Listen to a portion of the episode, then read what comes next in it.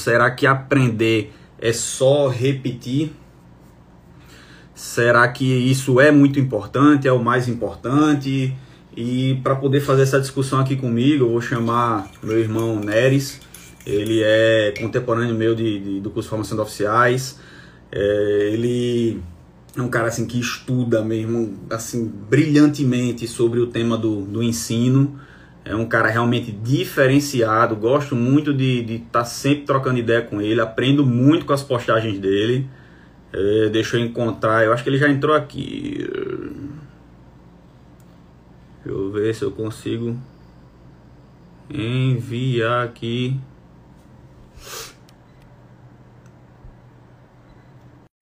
Para ele.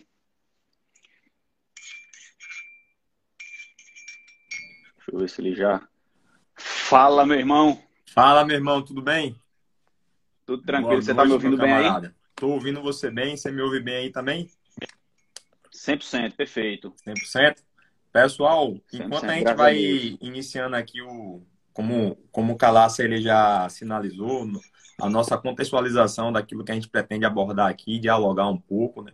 Na verdade, propor algumas reflexões. Enquanto isso, os senhores podem estar sinalizando aí se o áudio chega bem para vocês também, beleza? Áudio, imagem, tudo aí direitinho, para que a gente tenha essa oportunidade mais saudável possível. Vão clicando aí no, no aviãozinho, mandando aí é, essa live para a galera e aproveita e coloca aí de que estado vocês são, que força policial vocês são, ou outra profissão, beleza? Se é um entusiasta aí da temática. E a gente vai começar a trocar ideia agora. A gente tá fazendo essa live aqui sem avisar para ninguém, só para contextualizar aí pra galera, porque tanto eu quanto o irmão Neres aí tá, tá nessa questão da primeira paternidade, né? E cuidar de bebê, meu irmão, é um negócio que não tem muito horário, não, né? Então a gente disse, bicho, se a gente marcar com uma certa antecedência, avisar, tarará, tem grande chance aí de dar algum problema, alguma ziguezeira e a gente ter que cancelar. Então fazer o seguinte, vamos ver, ó, véio, tá, tá livre aí? Tô livre aqui, tá beleza. Então vamos começar agora e a chance de dar certo é, é maior, né, velho? Então, e aí, meu irmão, cansado? Dormindo um pouquinho aí? Cara, você falou aí é, dessa primeira paternidade, na verdade é um curso, né? E é um curso que não tem referência em literatura que lhe dê as respostas para aquilo que você vive no momento. Né? Cada momento parece que é outra coisa. Eu Peguei uma crise de choro inconsolável aqui, meu irmão. Barril esse quarto de hora.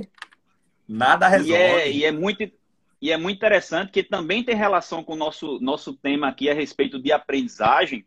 É que muitas vezes é, assim, você tem segurança para fazer algo quando você não tem um grande risco ali envolvido, né? Então, uma coisa é você tentar um bizu que te deram, numa coisa que não tem prejuízo nenhum, Outra coisa é você tentar um bizu que te deram sobre como criar, cuidar do seu filho, etc. Mas o que está em jogo ali é o seu bem mais precioso da vida toda e é a primeira vez que você vai fazer aquilo. Então, a coisa mais besta do mundo vira uma grande aposta e você fica naquela insegurança. Por mais que tenha lido, tenha estudado, tenha feito curso, tarará. E isso é muito interessante na aprendizagem, né? Que a nossa profissão tem muito disso também, né? Meu irmão, pois é, eu eu aqui com o Fernando, a gente bateu desespero e vê YouTube de imediato e não é cole, que pode ser isso, pode ser aquilo, e nada resolvia. No final das contas, a gente aceitou, né? E só consolar mesmo ali, aceitou ali aquele problema. Não era nada mais grave. Aí quando você aceita também, o teu coração alivia, fica mais calmo, né? Então a mente ela começa, ela começa a aceitar a situação e entender ela como ela é, né? Quando você não entende uma coisa, eu acho que o estresse ele tende a ser mais elevado. Então, a falta da nossa habilidade de, de, de, propor uma, uma, uma, uma linha de ação e resolver o problema deixa a gente preocupado. Mas, irmão, antes de, antes de iniciar aqui a live, eu estou um pouco ausente aí das, das redes sociais, mas eu sempre acompanho o seu trabalho. Eu queria realmente aqui parabenizar, irmão, como, como pessoa, como cidadão, o trabalho excelente, excepcional que você vem, vem desenvolvendo em propor reflexões, discussões sobre metodologia, sobre atividade policial, sobre como como essa sociedade ela enxerga a gente, como ela forma esses padrões de pensamento, né, ideológicos, culturais, essas, influen essas influências dessas experiências particulares que muitos muito dos aí têm. Então, assim, a nossa atividade é uma atividade ainda é, que a gente pode dizer que ela é, ela, ela é restringida, a gente está se abrindo agora, de certa forma, para a gente falar sobre a atividade policial. E eu acredito que o ponto mais importante é quem vive a atividade policial falar. Então, você tem feito um trabalho, no meu ver, aí, fenomenal, que é compartilhar esse conhecimento e mudando um pouco de esse, esse inconsciente coletivo tóxico, né? A gente pode dizer assim, é um inconsciente é coletivo verdade. tóxico. E ele é muito prejudicial, inclusive, para a nossa carreira, para o nosso bem-estar, para o nosso reconhecimento, né? para a nossa sensação ali como, como um profissional. Então, parabéns pelo trabalho aí, meu irmão. Admiro demais, embora eu esteja um pouco em outra vertente, eu estou um pouco mais ausente das mídias, mas tudo bem. Trabalho é Boa, valeu, meu irmão. Inclusive, isso é tudo recíproco. Eu fico assim sempre muito feliz de ver seu material, inclusive os seus projetos práticos sendo implementados. E só para contextualizar para a galera de onde vem o tema dessa live, que é repetição é mesmo a chave da aprendizagem. Aí só para dar um, um contextozinho, é, quem tá, quem, quem viveu o curso operacional, quem viveu o curso de formação, policial, seja polícia civil, polícia militar, fatalmente vai ter ouvido aquela aquela frase, é repetição até exaustão, é, leva, leva à perfeição, então repetição com correção até exaustão da a perfeição, método jesuítico. Então todo mundo fala, pô, a repetição é a chave. E eu, é, aí quando a gente teve uma tradução, não lembro quem fez, foi, foi Palma, e aí a gente publicou como um material do Laboratório de Atividades Policiais, né? E lá vinha dizendo que era um, um artigo do Chuck Hensberg, e que ele falava dos maiores mitos sobre né, treinamento. E aí um dos mitos era a questão de, de que a repetição é a chave da aprendizagem. Para quem passou a vida toda ouvindo isso, que é realmente a chave da aprendizagem, eu passei, acredito que você tenha passado também, uhum. muitos outros, é impactante e a primeira reação que a gente dá é não, esse negócio aí, não, isso não pode, tipo, tá abalando nossa estrutura, né, nossa mentalidade formada há tanto tempo. E é muito difícil dar de cara com isso. E aí o cara, não, aí eu li o artigo, não, vou achar onde é a merda que ele tá falando aqui. E quando você começa a ler, você vê, meu irmão, tá tudo certo. Tudo que ele tá falando faz todo sentido. E lógico, ele bota uma frase, uma frase assim para dar um impacto, mas não é exatamente o que ele quer dizer. No primeiro parágrafo ele já diz, a repetição é muito importante. Ninguém tá dizendo que não é importante, não. Só que se a gente basear toda a nossa vida de treinamento só na repetição, é repetir, que é aprender, tem um monte de problema para poder acontecer aí e às vezes a gente não vai se dar conta porque todo reducionismo é muito perigoso. Apesar de que pedagogicamente falando, às vezes é muito bom porque você bota informação que ela serve muito bem, repetir é importante, é, e aí o cara pô, carrega aquilo, pelo menos ele produz algo bom. E aí eu queria lançar para você é, a pergunta aqui para a gente começar a entender sobre essa temática de, de a ah, repetição é a chave, não é a chave. O que é aprender, velho? Bicho, é, eu confesso para ti que eu ando, eu ando mais inclinado hoje para em relação à teoria de aprendizagem, eu ando mais inclinado para uma, uma abordagem dentro da neurociência. Né? A gente pode falar que aprender é você modificar comportamento, você criar comportamento de um ponto de vista psicológico. Mas quando a gente, a gente procura entender mais como é que ocorre o nosso processo de aprendizagem, considerando a gente como ser complexo, e aí a gente considera também uma influência de um padrão genético, né? O próprio Antônio Damasio, em erro de, de, do, de Descartes, ele fala que a gente já nasce com um conjunto pré-organizado né, de predisposições, né? São as nossas capacidades genéticas. Então, quando a gente analisa do ponto de vista neural, é justamente a nossa capacidade de criar comunicações né, internamente em nossa mente e essas comunicações formarem nossas memórias, né? De modo que a gente não esquece, né? Então seria ali a nossa, a, a nossa habilidade, pela experiência ou pela prática, da gente tornar um conhecimento ou uma habilidade de modo que ele pode ser acessado, né? Como se a gente puxasse para a situação, a gente lançasse e resolvesse um problema. Então, a aprendizagem ela, ela é muito mais complexa que eu acredito com que a gente consiga é, descrever aqui. Para mim seria mais ou menos isso daí, irmão. O que, que, e, que você e, pode e é... acrescentar aí sobre aprender? É interessante que é uma das primeiras coisas que a gente tem que começar é, a, a quebrar nessa coisa com relação à repetição em si, que quando a gente vai né, ver essa coisa da aprendizagem e da neurociência em si, tem formas diferentes de, de, de, impulsionar a aprendizagem e muitas vezes a gente vai ter predomínio de áreas diferentes da, da, do cérebro que são estimuladas. Então, até como você falou, né, a gente nasce com um conjunto, primeiro, de capacidades que são potenciais por conta dos nossos genes, inclusive comportamentos já no, ali no esqueminha do download inicial do programa, né? Então, porra, o bebê nasce, ele já tem a habilidade de, de fazer sucção, tem reflexos, né? específicos. É, isso vai, ao longo do desenvolvimento dele, vai aumentando essa complexidade, ela, a criança é, começa a ter o hábito de imitar o, o que ela está vendo, o adulto, etc. E a gente vai ter um, o amadurecimento. Sendo que é, coisas diferentes a gente pode aprender de maneiras diferentes. E a repetição, ela é uma das formas de você criar ali o hábito e você transformar é, justamente a plasticidade neural, né? E aí eu estava até pensando numa, numa, numa, explicação muito interessante. Muita gente usa essa explicação de trilha cognitiva, né? Que você, porra, tá... É, eu lembro que eu vi isso uma vez no livro de design, ele é muito interessante. Porque às vezes quando o cara projeta uma faculdade, ele acha que todo mundo vai andar por ali e bota o caminho com os blocos de cimento, né? Sim. Só que o aluno é raça do satanás, pode ser em aluno de curso, pode de, de formação policial, pode ser no aluno de faculdade de arquitetura, de engenharia, do que for, ele vê o caminho pelo mato, ele, ah, por aqui é mais curto, vou por aqui. E ele vai e vai ficando aquela marca. Ele vai ficando aquela marca, a grama vai morrendo, daqui a pouco tem um caminho de terra, daqui a pouco esse caminho vai se alargando. Se bate as férias, ninguém passa por ali, começa a crescer grama de novo. A mesma coisa no nosso cérebro. Então, se você repete aquilo e vai repetindo, repetindo, não interessa se é coisa boa ou é ruim, vai ficar marcado. E aí, só que, pô, você, beleza, é um jeito de você repetir, é, de, de, aprender, repetindo. Só que aí você pensa, qual é o jeito mais fácil de fazer uma marca nessa grama aí? É você ficar passando um milhão de vezes, né, todo dia, ou você chegar com uma máquina que abre de uma vez esse caminho e deixa tudo marcado, nivelado, bonitinho com trator de esteira. Né? Que a gente vai chegar nesse ponto que é a situação da influência da emoção. Mas beleza.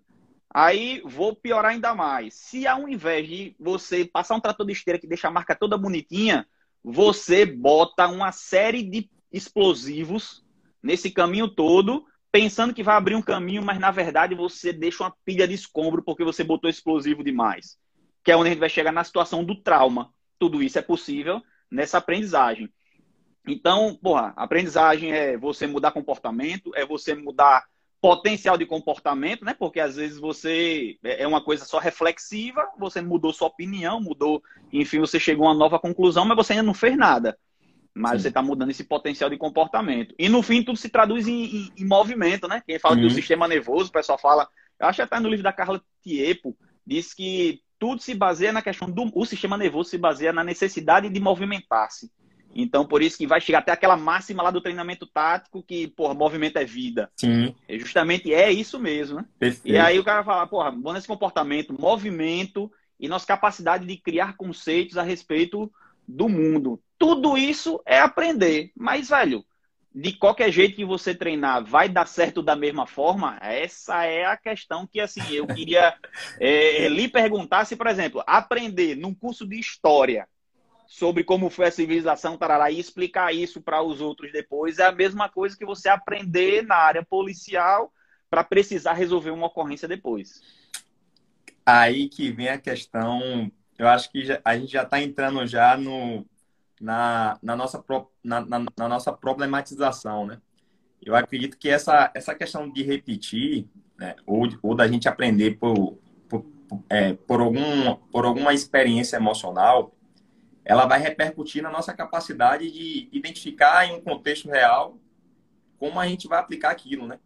Então, repetir por repetir, sem ter uma especi... Especi... Né? Sem, sem ter uma tarefa específica, ou se eu só repito para resolver um problema específico, para a situação que eu vou precisar desse problema, ela é também específica, ela é também constante, então, se eu vou treinar, por exemplo, para eu aprender uma coisa de história e eu vou apresentar essa ideia de história e ela é, e ela é previsível, esse aprendizado meu ali, eu, seguindo ali, eu vou conseguir, sim, certamente ter um êxito ali na, na, na minha performance cognitiva. Agora, se eu coloco é, a situação de uma forma diferente. Por exemplo, eu estou programado para apresentar slides. E eu treinei apresentando slides. Quando eu chego na hora, falta luz. Mas eu tenho que apresentar. Eu estou preparado para apresentar sem os slides. Então, as coisas na, na, na nossa situação de treinamento, basicamente é isso. Às vezes a gente treina somente de uma forma para resolver determinados problemas, ou seja, repetindo somente com, com um padrão de estímulo, que é um padrão estático ali, só aquele padrão de estímulo, mas a situação real. Eu vou ter aquele padrão de estímulo para eu conseguir né, processar e executar esse movimento adequadamente. E, aí... E, isso é perigosíssimo, né, velho? Porque essa, essa postagem mesmo que eu fiz hoje sobre o negócio de tocar bateria, tal, que a história é real. Porra, eu fiz um mês de, de aula lá com, o professor porra, particular e tinha. Eh, eu conseguia ler partitura. Só que assim, eu repetia aquilo ali. Tá? Essa nota significa isso, eu bato em tal lugar aqui na bateria e produzo esse som e tá certo. Só que quando a galera me chamou, vamos no estúdio, é, porra, levar um, um, som lá e tal, fazer um negócio, você vai tocar bateria. E aí, quando chegaram, tipo, não era a música que tava na minha partitura. Não era, pô. Então eu fiquei, tipo, pô, como é que eu vou encaixar isso? Cara, que merda. E aí eu dei conta que eu não sabia tocar bateria mesmo. Eu sabia bater aquele negócio lá que eu tava vendo ali, que era o que eu tinha aprendido até aquele momento. Então eu não sabia tocar bateria. E muitas vezes o nosso treinamento no, no ambiente de formação está sendo esse. Como você falou, né? Para o ambiente previsível, só que a gente vai ter que lidar com um ambiente imprevisível. Então, até certas noções, por exemplo, o cara que treina ali para o tiro olímpico, né, que ele tenha, é a mesma coisa, vai ser sempre a mesma coisa. O estresse que ele vai lidar é o estresse de desafio, dele entender a emoção dele, plateia, se tem ou não a favor, se é importante ou se não é aquele momento, mas o alvo não muda, Sim. a arma dele não muda, ele conhece, e ele já fez aquele processo um milhão de vezes, e o processo de treino dele é repetir um zilhão de vezes aquela mesma situação. E se a gente fica, leva esse propósito para o treinamento policial, você, ah, não, vou repetir um, um zilhão de vezes e tá certo. Eu não consigo nem é, observar as pistas do meu contexto que dizem, porra, esse negócio aí que você repetiu um milhão de vezes não vai servir. Você tem que ter outra coisa. Que outra coisa? Não sei. Eu repeti aquele negócio um milhão de vezes e aprendi, desenvolvi um caminho, né, uma trilha cognitiva, etc. E eu também não lidei com nenhuma emoção diferente, é, algumas imprevisibilidades do terreno, da situação da análise legal daquele fato, de nada disso.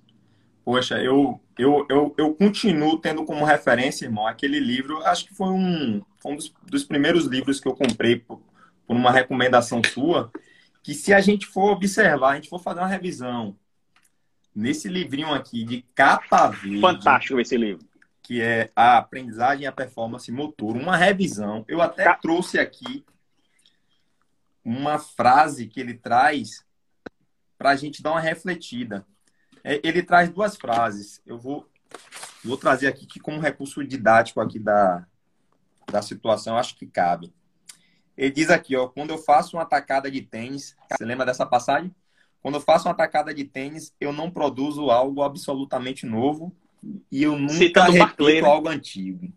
Porra, Aí quando ele pega mais à frente, ele diz assim que, que o processo de, de aprendizagem, de melhora com a prática, ele é um processo contínuo de repetição, não repetição igual, mas você vai tendo é, feedbacks ali durante a sua prática, de forma que você está melhorando. Então, a cada momento que você vai fazer um, se você quer atingir determinado objetivo, você vai procurando uma solução mais eficiente.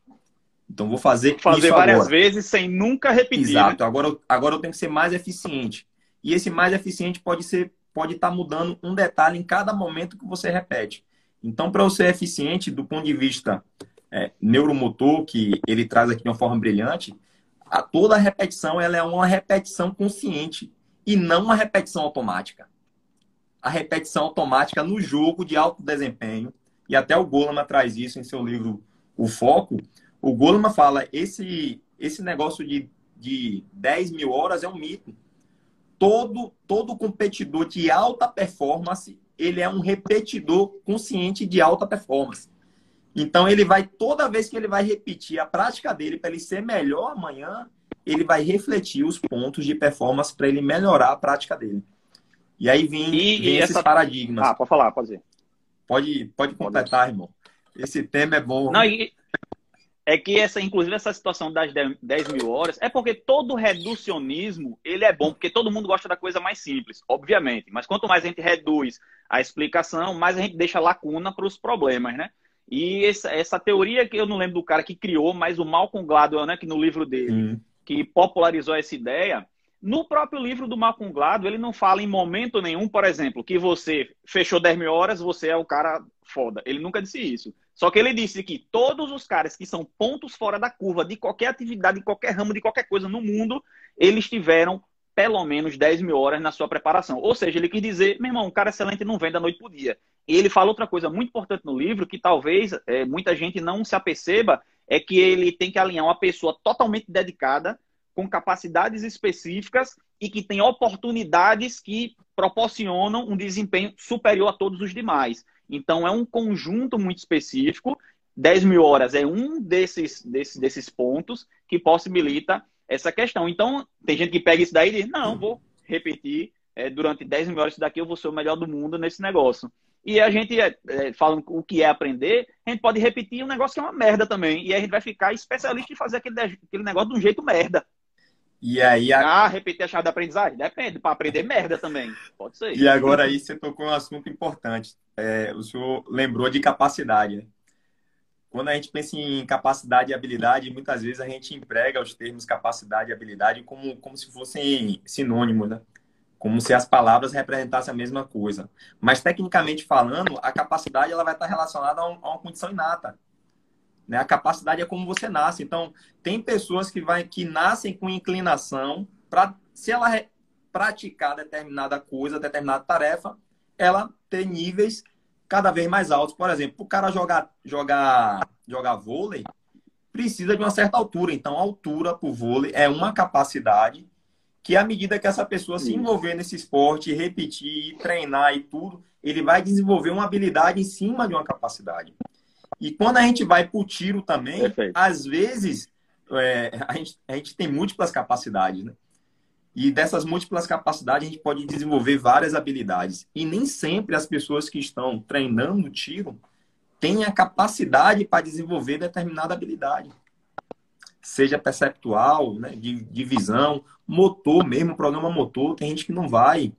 Não é só qualidade da instrução, não, ou, ou qualidade da repetição pode ser uma condição inata ali, algo que algo que está subjacente, né, ao a própria estrutura do, do indivíduo. Então, nem sempre, de fato, só a repetição ela vai resolver o problema. Às vezes é um problema de capacidade cognitiva. É, inclusive o, o próprio Boyd, é para você ver, né? Pessoas de área de conhecimento totalmente diferente falam coisas muito parecidas. E o Boyd fala que uma das, ferramentas, uma das ferramentas necessárias que influenciam como a gente entende o mundo é a herança genética. Então, eu até eu dou exemplo lá no livro da questão do cara que é daltônico. É, tem a, questão lá do. Tem os cones e bastoneiros, aí nos cones tem três tipos que são para né, as cores primárias, e aí o cara pode não ter um deles, e aí, beleza, o cara não tem uma percepção normal do que é vermelho e o que é outra cor ali próxima, enfim. E aí esse cara não tem a mesma capacidade de perceber o ambiente à sua volta com relação à questão de cores. Beleza, ele pode ter uma estratégia ali para poder solucionar os problemas, mas isso é diferente. Ou questão, quem tem uma questão do grau ali né, né, de, de, algum problema ocular, é, a altura do cara, ou então, enfim, uma série de situações. Então é pouco é, alterável com relação ao treinamento, a capacidade. Enquanto a habilidade, ela é Sim. totalmente, é, ela muda bastante com o que a gente, o quanto a gente treina. Pô, show de bola. É, deixa eu trazer uma, uma outra situação aqui para ti. É, eu estava revisando aqui o Richard, eu, eu sempre botei ele como, como referência porque ele, ele comunica muito com a neurociência e com o processo de, de aprendizagem. Ele fala em especificação da prática. Então vamos lá, qual o teu objetivo? O teu objetivo é aplicar essa habilidade em quê? Beleza. E a tua repetição? A tua repetição ela é, em qual, é em qual contexto? É um contexto mais fidedigno com o que você quer aplicar ou é um contexto isolado? Se você só repete a coisa em um. Ele dá o um exemplo, né? Você quer jogar bem determinado esporte em baixa luminosidade, ou seja, no escuro, sob chuva e com a grande torcida. Mas como é que você treina? você treina sem torcida, você treina de dia. Então, ele, essa questão da especificação, ela também vai limitar a nossa prática. A nossa repetição, ela deve ter uma, uma limitação, até porque a gente não tem todo o tempo do mundo para ficar repetindo milhões de vezes uma coisa de frente para uma parede de frente para uma parede. Desconheço aqui algum policial que treine oito horas por dia, por exemplo, que é uma, o que um atleta olímpico faz no ciclo olímpico dele, ele treina oito horas por dia todos os dias de segunda a segunda. Exatamente. Então a gente não tem esse tempo para treinar, né? E a atividade é muito ampla, então a gente tem que selecionar o que é mais interessante para a gente treinar. E muita gente, Neres, realmente está perdendo tempo é, treinando algo que não vai usar, muito provavelmente não vai usar, em detrimento de treinar coisas que usa todo dia, mas que talvez não seja aquela coisa mais bacana para treinar, não seja aquela coisa mais chique para registrar. Então, isso gera um grande problema nesse assunto da própria repetição. O que é que você vai repetir e em que condição? Porque tem um documentário até do, acho que o Dennis Rodman, falando lá que, porra, ele começou a treinar aquela coisa do bloqueio né, no, no, no basquete, e dar aqueles tocos tal nos caras, só que ele olhou, não, eu tenho que ser o melhor do universo nisso. E o contexto do, do jogo ele é dinâmico. É diferente de você treinar um lance livre, em que é sempre parado, a mesma distância, a bola é do mesmo tamanho e a cesta é do mesmo tamanho. Então o ambiente dele é totalmente dinâmico, depende da intenção do outro, da dinâmica da quadra. Então eu vou reproduzir essa dinâmica da quadra. Não dá só para ele ficar na frente da parede, não. Eu vou pular bem alto, que é para conseguir pular mais alto e assim eu aprendo a dar toco. Não é isso. Então ele disse que quando fez isso um trilhão de vezes, de todas as formas diferentes possíveis e imagináveis, ele começou a ter o que a gente chama de tirocínio, consciência situacional, percepção de quadra, leitura de ambiente, leitura de cenário, todos esses nomes que a gente dá, é justamente isso. Você vê tanto os padrões que você começa a ter a consciência situacional preditiva, ou seja, esses elementos me dizem que vai dar merda. Esses elementos me dizem que vai dar bom. Se eu pular agora, esse cara se lasca. É. E aí é que emerge justamente esse cara capaz né, de atuar e resolver o problema. É como se a, a, a, prática, quando ela é bem fidedigna com aquilo que você vai usar, a prática, eu digo, essa repetição qualificada, né? Bora, bora colocar assim. Essa repetição qualificada, ela vai dar o que a gente chama de intuição, o, o inconsciente vai estar influenciando ali de modo ativo como a gente toma decisões, né? Se a gente for parar para pensar, pensando em como a gente toma decisões como um sistema aberto e um sistema integrado, não tem aquela coisa de ser só, só a questão da consciência. Inconscientemente, a gente vai estar sendo influenciado por tudo que a gente vem absorvendo. Essa prática qualificada vai dar o que alguns chamam de intuição. Então, a intuição nada mais é do que uma prática, uma experiência ao longo da vida que vai dar os sinais e o reconhecimento de padrão que o senhor trouxe aqui agora para a gente. E isso é perfeito. E aí vem o grande paradigma que eu acredito que todo instrutor ele perpassa é quanto tempo então eu devo me dedicar para eu desenvolver habilidade? Ou melhor, quanto tempo eu devo passar treinando constantemente? Eu vou treinar duas horas? Eu vou fazer não? Eu quero ficar bom aqui agora em pistola. Fiz um curso massa, um curso de um dia, curso transformador. Todo dia eu vou treinar, negão, duas horas, duas de manhã e duas da tarde esse treino está eficiente, como é que seria aí, o, o que é que, a, que o princípio da própria aprendizagem, da performance motora, ela pode orientar a gente a planejar a nossa prática, a nossa repetição aí qualificada, né? Com, com esse feedback, ela mais efetiva a prática. Eu acho que é uma parada bem bacana aí para gente. Tem, tem muita gente que tem dúvida, né? Tem muita gente que, que exagera e tem gente que não faz porra nenhuma. Né? Tem gente, tem gente que quer ficar bom só pelo pensar. Não, eu tem, tem, tem, coisa, inclusive, é, até nessa. Às vezes nas batalhas que existem entre, entre as pessoas que não são policiais, os que são policiais, é, tem várias questões nesse, nesse meio aí, mas às vezes o cara diz, ah, mas porra, o policial ele não dá tantos tiros, eu dou mais tiros do que o policial em treinamento, então eu teria mais habilidade em um, em um confronto armado, vamos dizer assim, como se a métrica fosse o número de disparos. E aí a gente percebe que tem uma série de situações que aquele policial precisa lidar, além de saber acertar o alvo dele quando ele atirar. Então ele tem que saber, por exemplo, fazer análise legal daquela situação para se atira ou não, saber perceber o ambiente, ele tem que saber os protocolos para abordagem, para não sei o quê. Tem uma gama de situações que a profissão cobra dele todo dia. Então, se ele vai treinar, ele vai passar duas horas todo dia treinando o saque dele.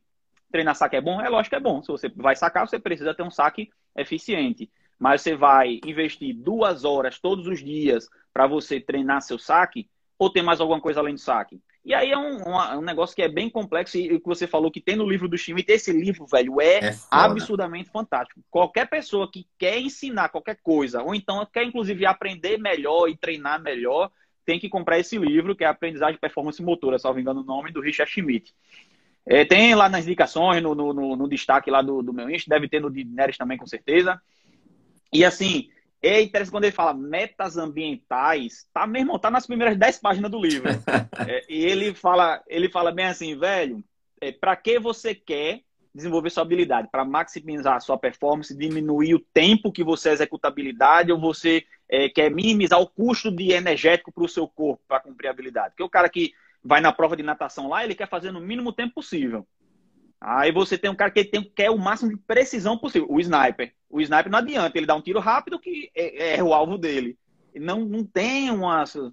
Então, assim, aí quando aí você vai ver o sniper, para poder ele acertar com essa precisão tão milimétrica, por que, é que ele precisa? Precisa de um, de um fuzil com uma luneta, com uma munição específica, ele precisa controlar qual é o coeficiente balístico daquele projétil que está naquela munição, ele precisa controlar todos esses aspectos para poder efetuar o disparo dele. Mas se eu quero treinar o tiro para o combate no dia a dia com arma curta, eu consigo a precisão milimétrica a 100 metros com a pistola? Não consigo. Então, meu combate acontece em que distância? Aí você vê o cara que a realidade dele, né, a realidade normal de um combate é, numa, numa situação policial com arma curta é, porra, 5 metros. E aí o cara tá ali treinando com todo o cuidado do mundo, aquele dispara 25 metros, em que ele saca, faz aquela repetição super lenta e faz aquele disparo e diz: caramba, eu acertei a 25 metros, eu sou foda. E aí ele estabelece um conforto psicológico para ele e diz: porra, eu tenho o que eu preciso, eu sou um cara, porra, se eu acertar 25 metros, como é que eu não acerto a 5? Porra, quem tem para mais, tem para menos. E é mentira, você não tem para menos. Porque quando você reduz extremamente a distância, você encara a sua ameaça mais de perto. E encarar a ameaça mais de perto lhe provoca um tipo de estresse diferente, percepção de perigo diferente, e você aciona uma outra área do cérebro que vai dominar o seu córtex pré-frontal e vai dizer, porra nenhuma, aqui você tem que fazer mais na dor, porque senão você morre. O que, é mais fácil? Vai embora todo o seu todo o seu padrão motor vai embora e você não sabia disso, que só treinava a 25 metros. Calaça. Então, é... é... esse é o nível de seriedade desse assunto, né? Bicho? Isso aí que você traz, eu, eu tive uma, uma quebra de paradigmas. Eu, eu acho que quando a gente começa a estudar muito, a gente está preocupado em estar tá entregando resultado, principalmente em capacitação para tropa. Eu estava muito preocupado, e aí quebrou o meu paradigma. Eu estava muito preocupado em sempre traçar um, um um diagnóstico da tropa que teria que ser capacitada no tiro. E esse diagnóstico ele ia me dizer o nível de, de, de, de intensidade ou o nível da capacitação com o recurso que eu tinha e com o tempo disponível. Em situações ideais, é isso aí mesmo que, eu, que metodologicamente deve ocorrer. Você avaliar, você diagnosticar antes, você saber quem é o teu público-alvo, você saber Mas quem é mais especializado. Exatamente. Mas aí, quando você observa, de quanto em quanto tempo esse pessoal vai ter oportunidade de ter um retorno, de ter continuidade. Então, quando você sempre. Beleza, quando você for diagnosticar, você sempre vai estar nos, nos, nas tarefas iniciais. Você sempre vai estar ali vinculado a estar sempre passando. Nunca sai mais do, básico, do, do mais Nunca básico. sai do simples. Aí quebrou meu paradigma. Eu falei, porra, eu não vou produzir uma mudança significativa agindo dessa forma. E eu também não vou conseguir produzir um nível de aprendizagem ou de retenção daquilo que eu estou passando apenas em um dia. Por mais que eu queira repetir para caralho aqui. Eu vou ter no máximo ali uma performance temporal que daqui a uma, daqui a três ou daqui a dois meses já era. Então, qual é a grande perspectiva agora? A variabilidade. A variabilidade ela se tornou importante porque a oportunidade que eu tenho é muito curta e eu preciso passar bastante para pelo menos despertar ali alguma, algum nível de cognição daquela habilidade. E apostar no potencial da retenção, né? Pronto, show de bola. Ah, sempre durante o treinamento fica um negócio meio cagado, né? o cara sempre meio desconfortável, isso é massa. É, e a pessoa pensa que, porra, eu tô com rendimento fodido, eu não dá, não sei o que, tá. Só que, meu irmão, tá no livro do Schmitz também, não é a gente que tá inventando aqui. Tá mesmo. E ele fala que a performance do momento, ela é pioradinha. Só que o potencial de retenção, ou seja, o quanto você vai manter desse treinamento, é, na sua capacidade de, de, resolver um problema mais na frente é muito maior do que, por exemplo, o treinamento em bloco, que a gente sempre fala, né, que o treinamento em bloco é um do ladinho do outro, repete 50 vezes o saque, parou, agora vamos para o próximo assunto, agora é recarga, você repete 50 vezes a recarga e pronto, aí você matou essa, essa dinâmica, né? Aí ele mostra que vale muito mais você colocar dinâmicas que vão variando, você fica num ambiente sempre desconfortável e ali você é tudo meio atrapalhado na hora, mas o potencial lá na frente de, de dar certo é bem maior. Isso realmente é, velho, é fundamentalíssimo. Até porque o treinamento em bloco é mais confortável para o instrutor Sim. e para o aluno também. o Exatamente. aluno acha que está dando certo, o instrutor está dizendo, olha, está dando, dando, tudo certo, está todo mundo niveladinho, bonitinho, beleza. Aí quando chega na outra semana, o cara não sabe o que é que tu disse para ele fazer. Ele, hum, meu irmão, parece que você não ensinou nada. Além de ser mais confortável também, do ponto de vista estrutural de recursos que você dispõe, às vezes é só você para 30 pessoas, ou às vezes é só você para 15 pessoas, e você tem que observar padrões mínimos ali, né, de padrões mínimos de movimento, padrões mínimos técnicos de 20 pessoas, realmente é muito difícil. Então, de modo geral, você dá aquela olhada, olhou de modo geral, você viu um padrão de movimento seguindo, e é e a gente tem a nossa visão periférica, né? Se o cara tá repetindo aqui do lado do outro, o cara tá repetindo. Isso. Se ele errou algum processo, ele se corrige no meio do, no meio do processo e você, como instrutor, você fica limitado de verificar, de fato, ali na tua turma, se, a, se o processo ele foi realmente compreendido. E só para fazer a ressalva, aí o cara, porra, ele tá falando que o treino em bloco é um do ladinho do outro, tá errado, não pode fazer. Não é isso, não. Eu ainda Exatamente. faço hoje é, promovo o treinamento em bloco. Só que assim, a gente tem que reduzir o máximo possível. Em que sentido? Pô, você vai passar a primeira vez o movimento, você quer olhar se a, a turma que você está administrando a instrução tem condição de segurança para fazer aquele movimento. Então você faz um treino em bloco, bota todo mundo do ladinho do outro, vai fazer o movimento, você vai olhar, ver se tem uma coisa é, muito é, grotesca assim para poder dar uma ajuda, etc mas assim que possível tem que começar a inserir em certas dinâmicas, e é por isso que eu gosto tanto do método RAI, desenvolvido pelo pessoal da PRF, Muito pelo bom. pessoal da é, BOP do DF, porque o método RAI ele é um jeito de fazer o treino em bloco num ambiente dinâmico.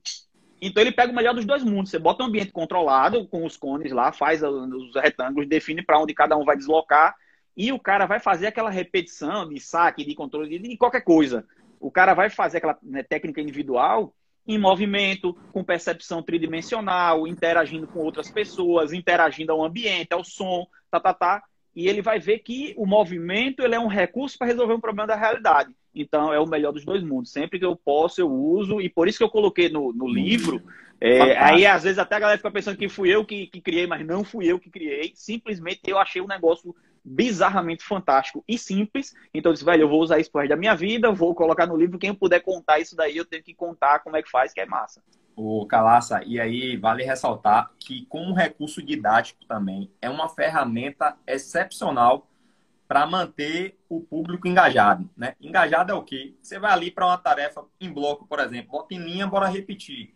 Porra, é, às vezes, o momento que você está pegando da pessoa para ela, ela, ela ser capacitada não é um momento que ela está inclinada em querer estar ali fazendo aquilo.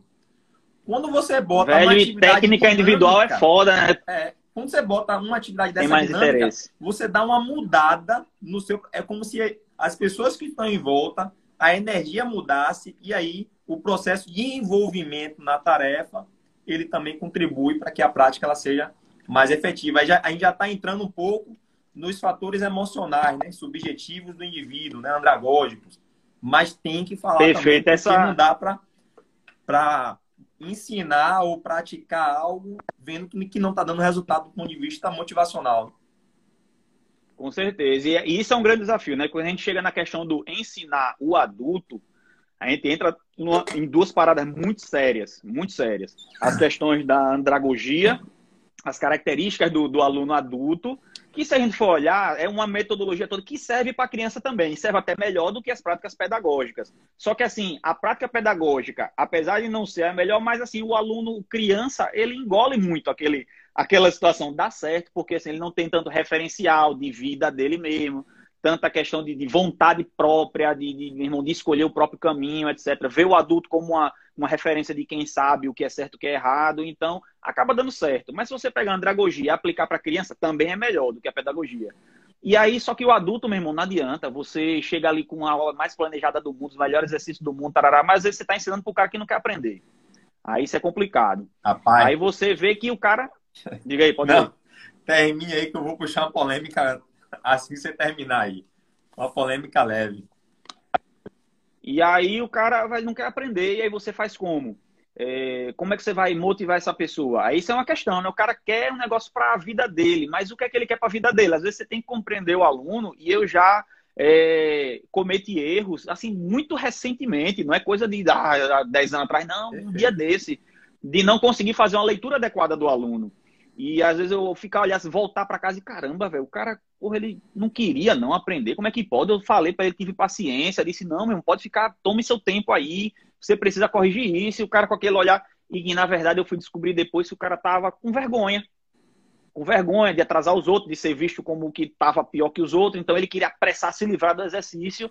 É, então não era falta de interesse. E aí, se você não faz essa leitura adequada, é muito complicado e principalmente nesse conceito também de repetição, quando você vai adicionar o quesito emoção, você pode reduzir muito o número de repetições para uma pessoa aprender alguma coisa. Quando você bota significado, o adulto ele quer significado. E só para contextualizar com a questão científica da, dessa questão de repetição é, e impacto emocional, impacto na nossa vida, e quantas vezes você repete, a gente tem no mundo animal exemplos de aprendizado que ele acontece com uma repetição uma repetição e você tem aprendizado e muda o comportamento, mas nunca você faz o que você fazia antes. E tem situações em que você repete um milhão de vezes, você para de repetir por um tempo, você não consegue mais fazer. Então a gente precisa entender um pouco é, é sobre isso e o impacto da emoção para a gente otimizar o nosso treinamento. Mas fala aí a polêmica. Boa, perfeito. Na verdade, a polêmica é algumas frases, né? Segundo é, é, essa abordagem aqui de Richard, ele disse bem assim que a fala do instrutor, quando ele diz faça sempre o melhor, repita sempre da melhor maneira. Segundo Schmidt, é, quando a gente está aprendendo, quando a gente está desenvolvendo, é, e aí a gente tem que falar um pouco sobre capacidades e diferenças individuais, e aí cada pessoa ela vai aprender de uma forma, ela vai ter uma inclinação de fazer de uma forma. Quando você estabelece um padrão, você diminui a chance daquela pessoa descobrir outras formas de fazer aquela mesma tarefa e que, de repente, para ela pode ser mais adequada. Então, quando se começa já estabelecendo um único padrão, perde-se a oportunidade de você desenvolver uma outra forma de fazer, mas que para você ela é mais eficaz. Mas porque está sendo reforçado por uma pessoa que ela é referência para você e essa referência ela está justamente limitando o teu potencial de variabilidade do exercício. Rapaz, e, e, aí e você, foi numa coisa aí pedagógica, né, da Diga. criança, esse modelo bancário de você depositar, eu associei diretamente essa questão aqui. Ele, ele diz que é importante ter sessões de prática e sessões de teste. Por exemplo, uma polêmica aí tática do mundo. Recarga emergencial. Ação da gravidade, arranca carregador, retendo ferrolho vai com a mão, vai com o dedo. Tudo isso é questões de quê? Se você estabelece um padrão, que esse padrão ele deve ser seguido do início do treinamento ao final, essa pessoa perde a oportunidade de vivenciar as outras formas. Então, é, são polêmicas do nosso dia a dia e a, a gente, como, como facilitador, a gente influencia a pessoa em como ela vai fazer. Não, velho, não faça assim, não. Não, peraí, pô. Assim tá errado. Assim é ruim. E aí reforça mais ainda. Quando fala assim, ó, acredite em mim. Não vá por aí, não.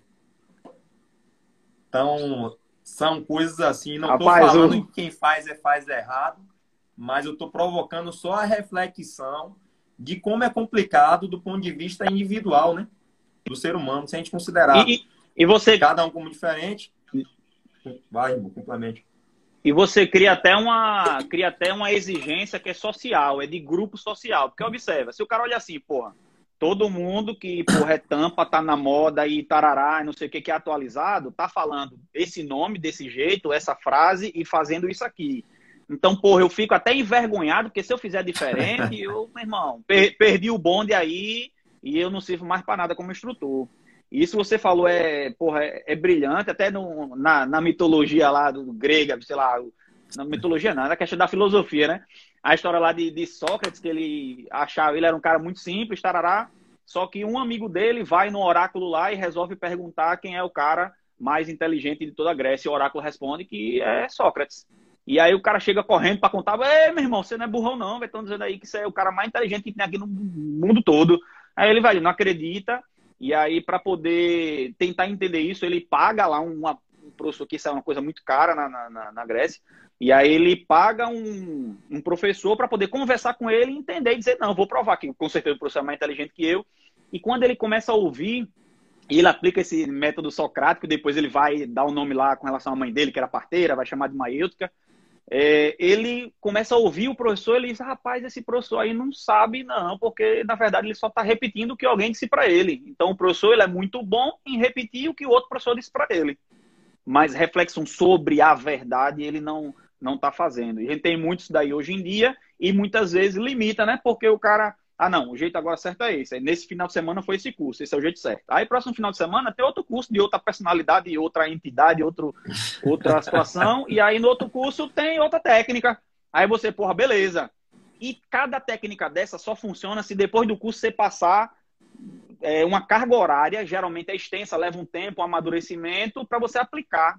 E muitas vezes o cara está ensinando um padrão, ou está ensinando outro padrão que é o contrário desse, mas os dois funcionariam se você focasse só em um. E aí, como é que decide? Quer dizer, porra, agora o da moda é esse, depois o da moda, a moda mudou. Aí o cara mesmo que inventou a moda, ele vê que tem que mudar a moda, porque senão ele não consegue vender o curso duas vezes para a mesma pessoa.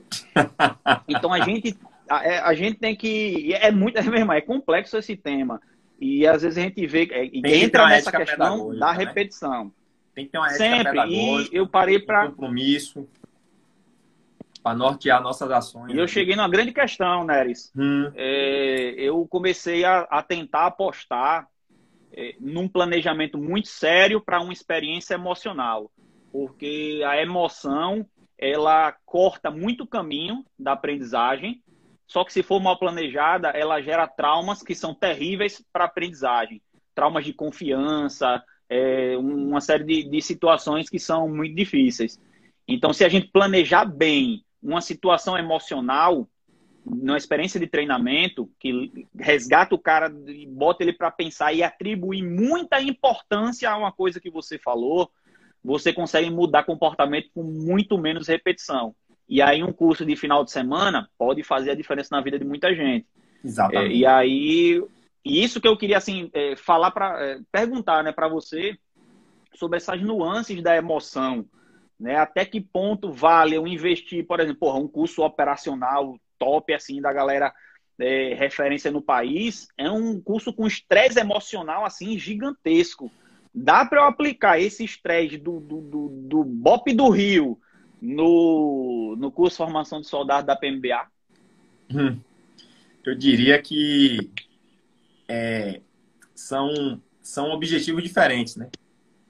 O do BOP de um, de um OE, certamente a forja dele ali, a forja da mentalidade, aí a, a, a, gente pode falar em um sistema de crenças e valores específicos de uma categoria, ela vai ser diferente de um sistema de formação de crenças e valores de uma categoria pelo, pela questão da especialidade. Então, independente da especialidade, nos dois âmbitos a gente vai ter o fator da emoção como condição, como, como condição essencial para que essa pessoa consiga tomar boas decisões dentro do, dentro do contexto operacional que ele está envolvido. Então, hoje eu penso assim: quando a gente pensa em mentalidade de combate, quando a gente pensa em vontade de sobreviver, eu penso que hoje está sendo muito, muito, muito popularizado no mundo pop frases positivas de que você consegue, você é isso, você é aquilo, mas essencialmente a pessoa não tem oportunidade de ter experiências que provem para ela que ela é, realmente tem essas capacidades e essas experiências elas vão se dar o quê? Pelas experiências emocionais que o evento proporcionar. Então eu admiro demais os cursos operacionais porque eles conseguem dá uma carga de ressignificação de suas crenças, de você mesmo, muito grande. E isso, para mim, é totalmente perfeito. Agora, para situações, por exemplo, de autoproteção, eu posso ressignificar emocionalmente o cara com uma experiência do dia a dia? Posso. De forma tranquila. Agora, eu posso com uma limitação. Como? E aí, já vai entrar no que o David Grossman traz, no que o senhor já abordou muito bem no livro, no livro Aprendendo na Velocidade da Vida, do Kim Murray. Eu só vim entender, é, de fato, de uma forma mais profunda, aquela questão. É, a simulação ela tem que proporcionar que o aluno ele vença. Mas por quê? Não é só pela questão do indivíduo sair dali com experiência positiva, não é porque quando ele sai dali com experiência negativa, aquilo ali está tá potencializando uma crença limitante nele, inconsciente. E que essa crença limitante lá na frente pode ser um gatilho em uma situação similar, ele simplesmente recuar. Opa, isso aí eu não sou bom, não. É o nosso inconsciente dizendo que a gente não pode. Então. Ele pensa, pô, na simulação foi ruim, imagine de verdade. Exato. Pô, aí vamos lá. E, e como é que é isso? Então, essa simulação ela tem que ser fácil? Não, também não. E essa simulação o aluno sempre tem que ganhar? Não. Aí vem a importância da qualidade do feedback. O cara vai errar? Vai. Mas o feedback que você vai dar tem que ser um feedback qualificado. Você tem que chamar a pessoa. Se, se, se, a, se houver a filmagem, disponibilizar para essa pessoa a filmagem, para ele verificar o padrão de comportamento dele. O seu feedback vai ser contextualizado dentro de um contexto, dentro do comportamento dele. E o instrutor vai ter que reforçar, inclusive, de que aquilo foi apenas um resultado de uma experiência.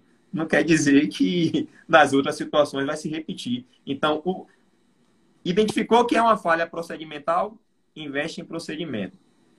Identificou que o, que o processo foi uma falha comportamental, investe em reflexões e em novas experiências. Essa pessoa ela precisa desenvolver uma experiência positiva daquilo, porque vai fortalecer a mentalidade que a gente fala de mentalidade de combate. Não tem como falar em mentalidade de combate acreditando que você é foda, pensando que você é bom. Ah, eu sou bom, ah, eu vou pensar positivo e eu vou isso. Ah, na hora eu vou pensar assim e vai sair assim. Pera aí, pô. Que experiência você teve? Não experiência vai, você teve para ser não isso? Não dá, né? Então, é, Rapaz, eu, Nery, você. Eu ando meio que refletindo uma... ultimamente nisso, irmão. É, é, é muito complexo. Eu, eu, ando até restringindo muito as simulações que eu faço para verificar se existe tempo e capacidade de eu conseguir mexer no sistema de crença do indivíduo. Porque está ali formando. Perfeito. Eu estou formando. Teve uma outra live sua que você falou um negócio que eu velho achei assim fantástico você fala como vai se transformando através do tempo as exigências do treinamento para o combate. Né? Assim, na área militar, o treinamento para o combate, na área policial, o treinamento para atividade policial. E aí você mostra um negócio que é, que é fundamental. É porque, tipo, toda instituição não faz simulação se a simulação é melhor, o resultado é melhor, etc. Primeiro que é muito mais difícil, leva muito mais tempo. E a gente tem uma condição, por exemplo, o treinamento para guerra, principalmente quando você faz em tempo de guerra, você tem que treinar 10 mil pessoas no mês. Pô, como é que você faz isso? Fazendo uma simulação, vender a especificidade de cada um, tá, tá, tá, uma construção. Não faz. Por isso que a loja da repetição, ela é um negócio maravilhoso que você pega duas mil pessoas de uma vez. É o que a gente fala da, do treinamento marcial. Marcial refere ao planeta Marte, que é o deus da guerra, então o treinamento voltado para a guerra. Você faz com um milhão de pessoas ao mesmo tempo, repete bastante e você coloca experiências né, de inoculação de estresse, porque aquela coisa, né, antigamente, nas guerras de trincheira, você e as guerras também em, campo aberto, de enfrentamento de contato, guerra de atrito, você precisava era de coragem, era um condicionamento comportamental para você desensibilizar o indivíduo para ele fazer uma parada que ele não é naturalmente feito para fazer, que é, Perfeito. é, meu irmão, encarar a morte. E aí você, beleza, isso era suficiente. Quando a gente vai se transformando, vai para o conflito de baixa intensidade, onde o cara tá num contexto onde o inimigo e a pessoa que ele foi lá proteger tem a mesma cara, é o, o, o militar americano que está no Afeganistão, ou o, o militar que está entrando na favela, ele tem 99% de pessoas que ele tem que proteger, mas tem 1% de pessoa que quer matar ele e todo mundo tem a mesma cara. Perfeito. E aí você vê, hoje você precisa só treinar o aspecto do cara não ter medo e, e ir para cima, ou tem que ter algo mais? E aí, justamente hoje, eu acho que o behaviorismo não está dando conta. Perfeito. Você só condicionar o cara a fazer algo não está dando conta. Você tá, tem que trabalhar muito mais a tomada de decisão, a capacidade de atuar de maneira criativa num cenário totalmente torto e complexo, inclusive onde a decisão certa hoje e amanhã pode ser a decisão errada. E aí a gente tem que evoluir isso no treinamento. E é muito difícil, e por isso que a gente fala, repetição não é a chave da aprendizagem, é porque a gente está dizendo que não é o, o centro de tudo é você repetir. Não é só isso mais. Essa frase é, é, boa, é simples, repetir é importante, mas ela não dá conta mais da atuação policial como a gente vê hoje em dia. Calaça, ó. Refletindo sobre isso daí, rapaz, é, é, é, esse assunto ele é fantástico. Quando a gente repete muito uma coisa, a gente está criando gatilho, né? Gatilho mental, atalho mental para eu tomar determinada decisão. Então, aquele paradigma de, de Skinner, aprendizagem pelas consequências, ela dá certo para um ambiente previsível. Quando o ambiente é previsível, eu estou treinando para a guerra. Onde é que é a guerra? A guerra é em tal local. Então eu vou soltar o pulo lá no ambiente operacional e qualquer bonequinho que aparecer ali, meu irmão, naquelas características, pau. o pau come, o gatilho come.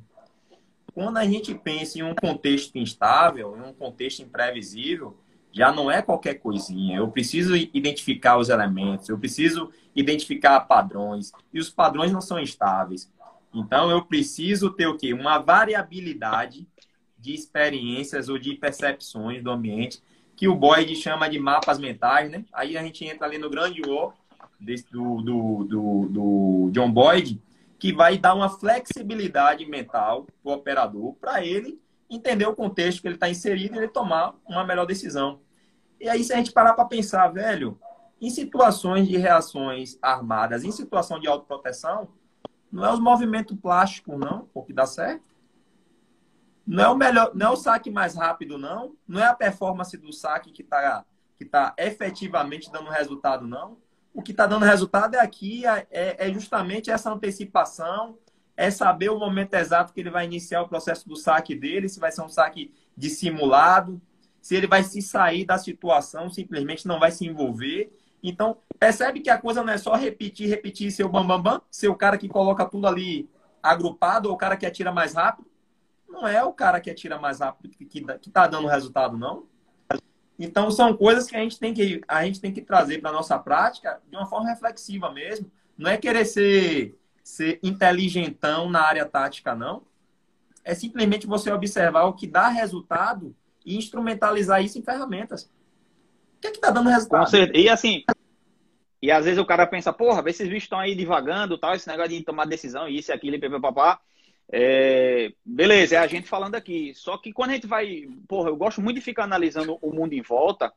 A, a galera porra, da, da, neurociência, da antropologia, o cara da biologia, a pessoa da inteligência artificial, o cara da, da, das vendas da, da Amazon, é, aqui esse porra, um, um, relatório aqui de uma instituição aí americana top. Pô, quero ler relatório aí também. Aqui, eu comecei a ler, muito top. Esse relatório da NASA.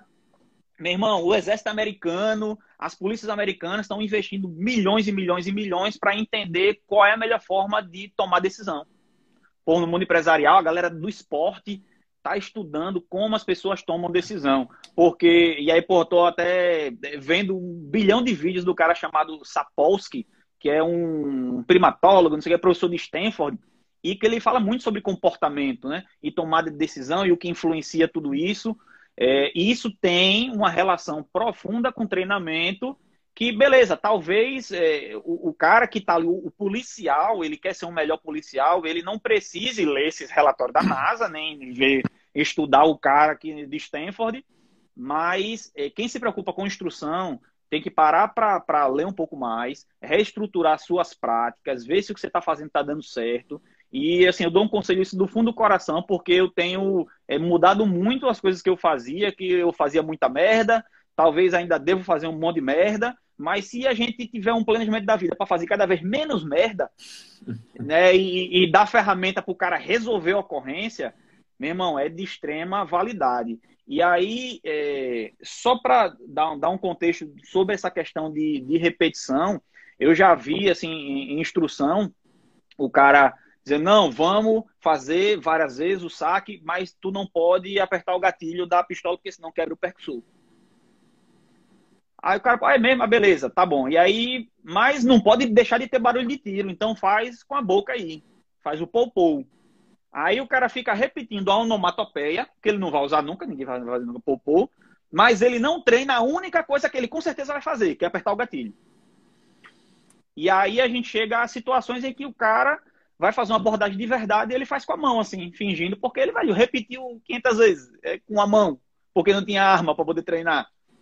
E aí é uma das coisas que a gente tem que parar assim e estar tá entendendo o que é a qual importância do contexto, o que é importante. Por exemplo, uma coisa que eu fico olhando assim, sempre me dói. Quando a gente tem casas de treinamento, a gente se preocupa mais na casa poder dar tiro de verdade do que a casa se parecer com a casa. Olha que negócio interessante. Para poder a gente fazer uma casa, não, essa casa é massa mesmo, que você dá tiro de verdade, essa é porra, é top. Mas você chega numa casa que ela é grande pra caramba, as portas são grandes pra caramba, não tem móvel, não tem nada. Aí quando tu vai pra uma casa de verdade, tu tropeça, a coisa no tapete, não passa na porta, é, você da casa no sofá, não vê que o cara tá embaixo da cama. Lógico, você repetir uma coisa que não tem muito a ver com, com uma coisa de verdade. Aí então, essas são as aplicações dessa questão de repetição no ambiente real de treinamento. É interessante isso, né, bicho? No, novamente aí, quem está entrando agora, tem uma galera entrando ainda aí, Calaça. Quem está entrando aí, a gente está falando sobre a, a importância da repetição ou a relativação dessa repetição, a qualidade de como você repete.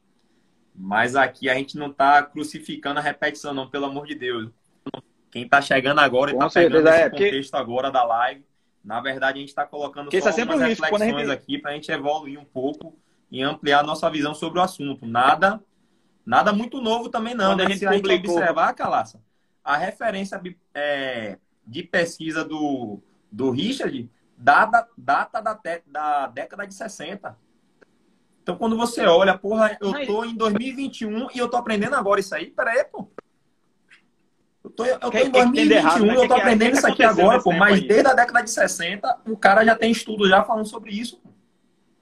Então é uma parada interessante é, e... assim que a gente pode otimizar como a gente faz as coisas, não é isso?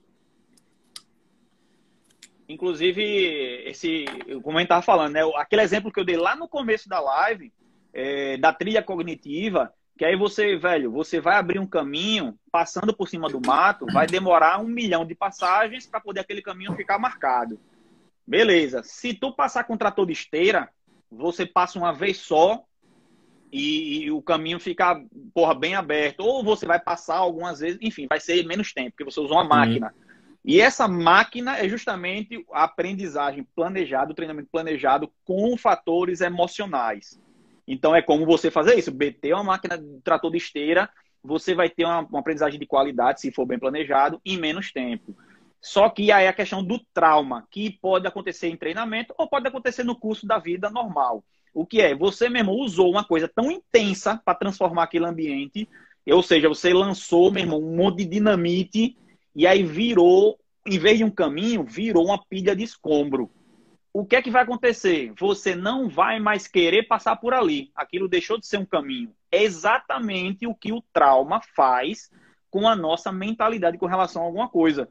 Criou um negócio tão ruim ali, naquela experiência, que você, quando chega perto de poder ter essa experiência de novo, você foge dela.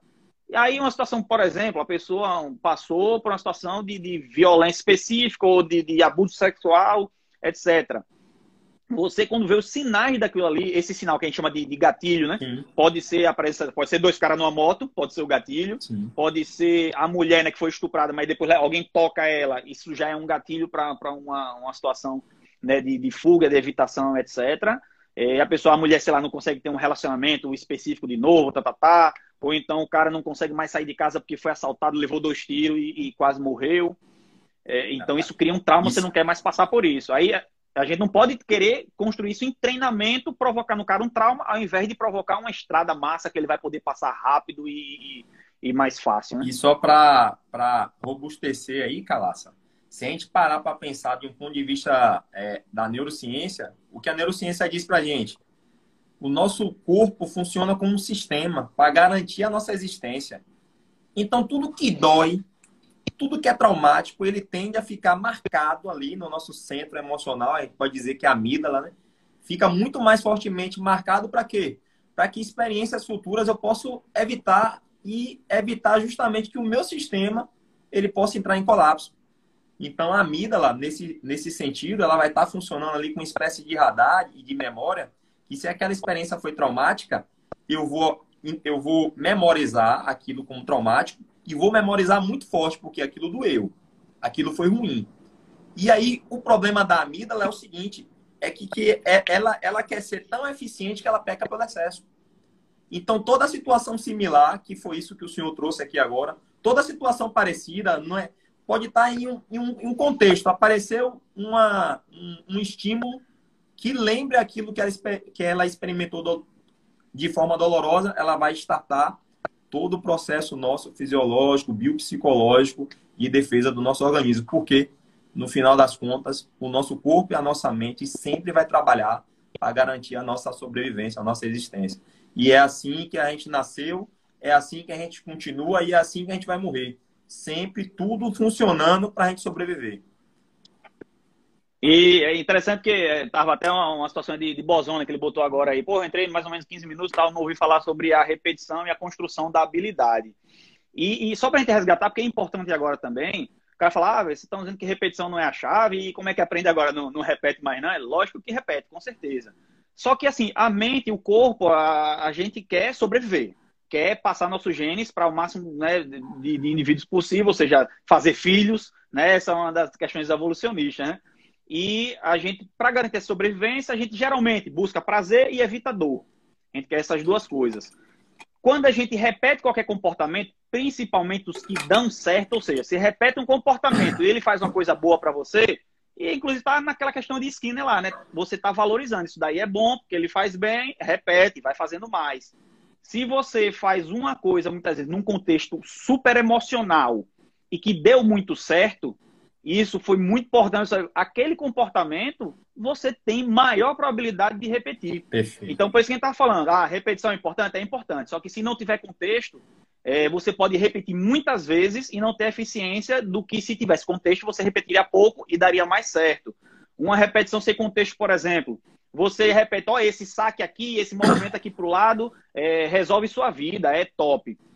Só que você não trabalha nenhuma experiência e nem as suas crenças, chama de valores, a sua religião, etc., para você se preparar para o fato de decidir reagir ou não. Muitas vezes você treina um milhão de vezes o seu saque, e o seu saque é o melhor do mundo. É em um segundo você saque dá dois tiros, três tiros, você é top. Só que a sua amígdala tem gravado e seu hipocampo, as suas experiências, aprendeu que, ei, você não reage e fica vivo. É o que estão falando na TV, é o que está nos filmes, é que o, o seu pai falou, sua mãe falou, a polícia está ali falando na sua cidade, todo mundo está lhe dizendo isso. Ei, você não faz nada que dá certo. E aí, quando tem uma situação, você tem um saque mais rápido do mundo, você repetiu um milhão de vezes, mas sua mente está lhe dizendo, ei, não, não, não, você sabe nada não, bizu é fica quieto.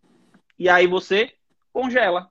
Diante da situação, você não faz nada porque alguma coisa, somente seu processo de, da, da vida, lhe ensinou, repetindo várias vezes, ou seja, em pequenas experiências tá, tá, tá, da sua aprendizagem na igreja, em casa com sua mãe, na escola, você repetiu mais de que não é para fazer nada.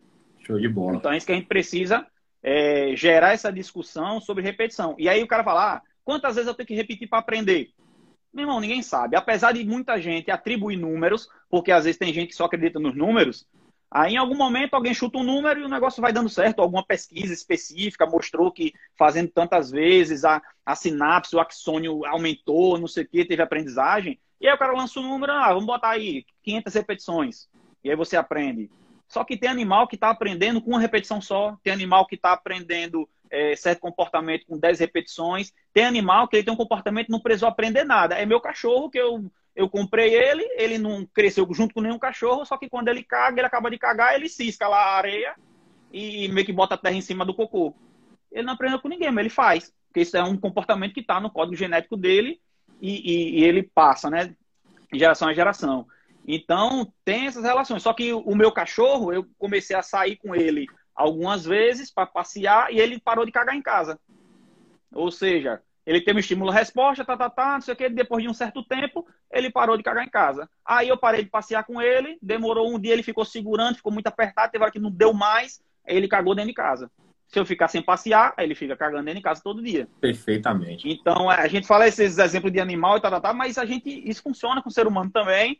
E, assim, eu acho que a grande mensagem aqui da live, a gente já está até indo para o final, é a gente entender que o, a, o grande centro de tudo não deve estar na repetição, mas no contexto de como a gente repete e o, o objetivo do nosso treinamento. Perfeito. Então a gente tem que aumentar a qualidade de como e por que a gente treina, que vai usar sim a repetição, Óbvio.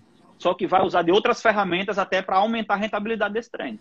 Exatamente. E aí, para quem chegou agora e ainda não ainda não ainda está se situando, até o, até o Capitão Bozon aí comentou, foi? Comentou que a gente não tá, ainda não falou sobre habilidade ou agilidade. No caso, a discussão aqui sobre repetição, ela está se centrando mais em situações do dia a dia e não atividades específicas. Né? A gente está fazendo uma, uma reflexão sobre o processo de aprendizagem, a gente, eu acredito que a gente não chegou ainda no processo de performance, que o processo de performance ele vai ter uma variabilidade também em decorrência do estresse e de como esse indivíduo ele foi sensibilizado, dessensibilizado, inoculado a vivenciar aquelas experiências. Mas em um contexto geral, para situações casuais do dia a dia, focando em autoproteção, muitas vezes a repetição, quando ela é sem o contexto, não vai dar o feeling para o indivíduo tomar decisão. Então, nesse livro aqui de, do, do, do Richard, ele fala dos benefícios da prática, né? Se a gente for parar para pensar, porra, então realmente a prática, ela tem vários benefícios, por exemplo, diminui o teu nível de necessidade de atenção, melhora o teu processamento de informação em paralelo com outras informações. Então, à medida que você desenvolve uma habilidade, à medida que você repete determinados procedimentos e aquilo fica muito bem internalizado na tua prática diária, você consegue processar outras informações conseguindo fazer aquilo que você já tem. É. Então a gente é a clareza vai... em meio ao caos. Exato. Então você consegue. Acho que foi Maniglia que falou isso numa instrução até no, no, no BOP da Bahia. Eu achei muito interessante, porque isso no APH é muito verdadeiro. Quem nunca é, teve um protocolo mínimo, um procedimento para poder atuar no APH de combate, quando o cara vê a situação de alguém sangrando, e geralmente é alguém próximo a você, o seu parceiro de equipe é um familiar tal, meu irmão, é pânico, mano.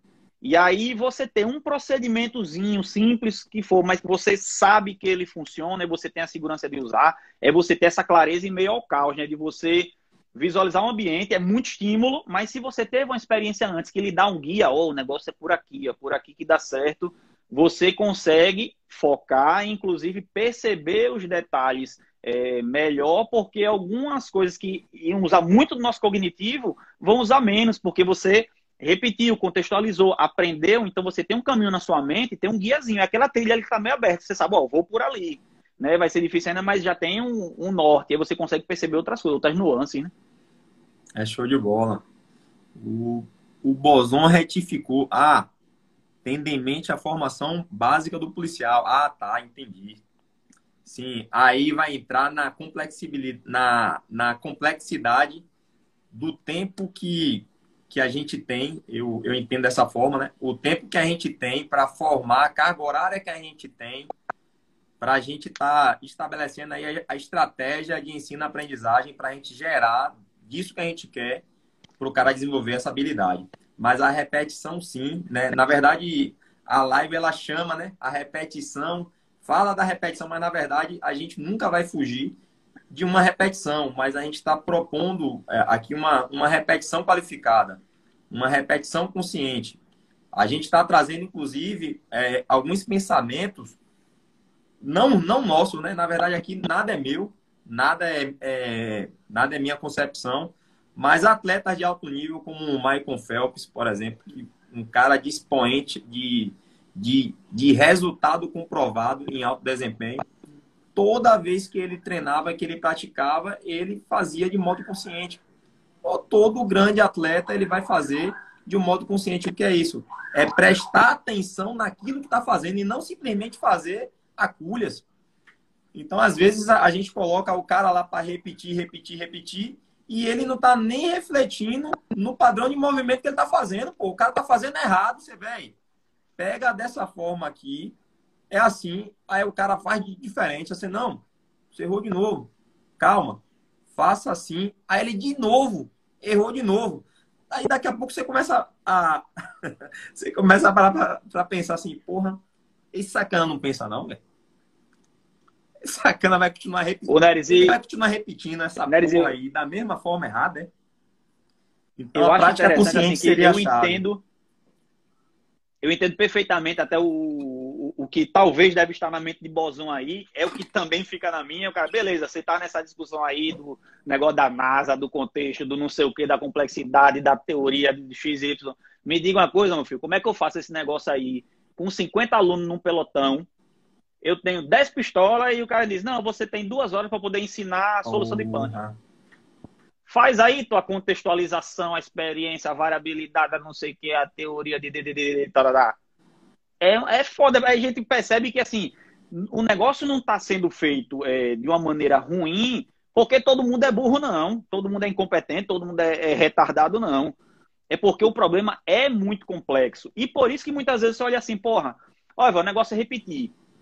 É melhor você dizer, ó, o movimento é esse, e fica aí, repete 200 vezes, depois vamos para outro assunto, né? É o ideal, lógico que não é ideal. Mas você tem certas limitações que te forçam a cair em uma série de erros. Então, assim, eu, eu chego, eu falo muito isso em reunião, aí eu, às vezes o pessoal fica chateado, eu digo, minha gente, para o negócio ele dar errado, tem que muita gente errar. E assim, a gente nunca quer falar que quem está errando é a gente. É sempre o outro, né? Não, porque eu tô falando, é porque é culpa do outro. Mas a gente erra também, e, e aí é um somatório isso daí, né? Aí você recebe alguns inputs né, de como vai ser sua aula. Olha, você tem 10 disparos para poder fazer a tua instrução de tiro aí, tática de sobrevivência policial, de não sei o que, de atividade e tudo. E aí, como é que faz? Então é difícil para quem está na, na, instrução institucional, principalmente.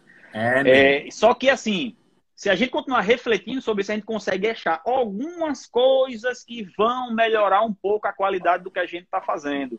Se a gente entender, por exemplo, velho, o aluno escolhe o que é que ele quer aprender. Massa, beleza. Aí se tu chega assim, ó, vai dar teu conteúdo, aí só que você olha, velho, se alguém quiser aprender mais, dá para aprender mais? Aí uma ideia que, assim, eu quero praticar. Não fiz ainda não, mas quero fazer. Eu quero imprimir no QR Code. Olha, quem quiser saber mais sobre esse assunto, tá aqui na sala. Vou botar na parede, você escaneia com o teu smartphone aí e vai assistir um vídeo de duas horas. Pronto. Quem quiser saber mais, assiste um vídeo de duas horas. Quem não quer saber mais, só assiste a tua aula ali. E aí você está justamente é, aplicando algumas coisas né, que vêm de uma complexidade maior num nível prático.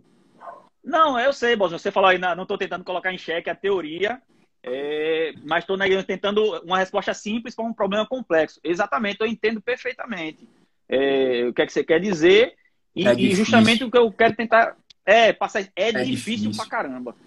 Realmente, é difícil a realmente a gente vinha aqui falar, teorizar, colocar aqui o nosso ponto de vista, colocar aqui as referências, mas quando a gente vai para a realidade, e aí agora a gente está falando, a gente está falando da realidade institucional, mas na verdade a gente começou falando da realidade individual, né? O cara que está treinando sozinho, né? O cara que vai treinar sozinho ou o cara que passa por alguma experiência no curso. Mas quando a gente vai para a realidade institucional, Rapaz, é foda mesmo, não tem como simplificar. Na verdade, a gente é, em cada experiência ou oportunidade que a gente tem, a gente tenta ser o mais criativo possível para ter mais resultado. Né?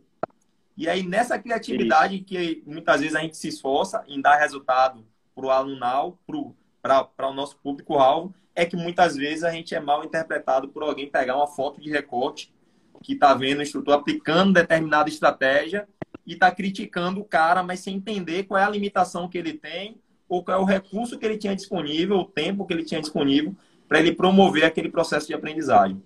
Então, é, é realmente muito complexo, é algo, é algo bacana da gente estar tá discutindo, estar tá fomentando.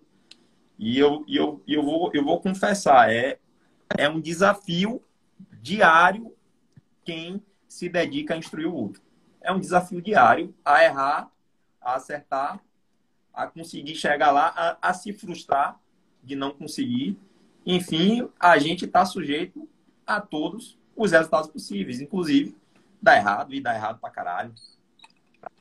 E aí, uma, até chegando nessa parte assim da, da, dessa, da prática, né? Você é, instruir com o objetivo de que o aluno se torne mais autônomo, que ele é, procure se interessar mais pelo tema, inclusive atribuir ferramentas de ensino que você mantenha a capacidade prática, ou seja, de, de, de aplicar aquilo ali. Não adianta a gente elaborar um sonho perfeito, mas você não aplica nada na realidade, né? Então, por exemplo, a metodologia do raio, ela é excepcional justamente pelo fato dela ser extremamente simples e você consegue, numa instrução de meia hora, é, passar 25 pessoas naquilo ali com um resultado muito mais dinâmico, muito mais prazeroso, em que o aluno está fazendo, outro está fora vendo e a interação é legal, produz uma série de feedbacks que são importantes. É, é, e é muito melhor do que botar só o cara um do lado do outro e repetir. Então é por isso que eu, que eu gosto muito. É, e outras coisas também com relação a você promover alguns questionamentos. Eu, eu é, vejo muito na, na, nossa prática que você tem muito conteúdo para passar, a gente sempre tem muito conteúdo para passar na matéria, a mente é grande, aí a gente bota uma apresentação de slides enorme e acaba fazendo pouca prática, que é para você tipo, meio que riscar uma lista. Não, eu falei sobre tudo. O slide ele é prático nesse sentido. Só que o slide ele é péssimo para as nossas habilidades que são práticas, a gente conseguir transformar em uma coisa palpável. É, e aí, por exemplo, eu fazia e faço ainda hoje muito isso. E slide pra caramba, aí acaba não tendo tempo pra prática.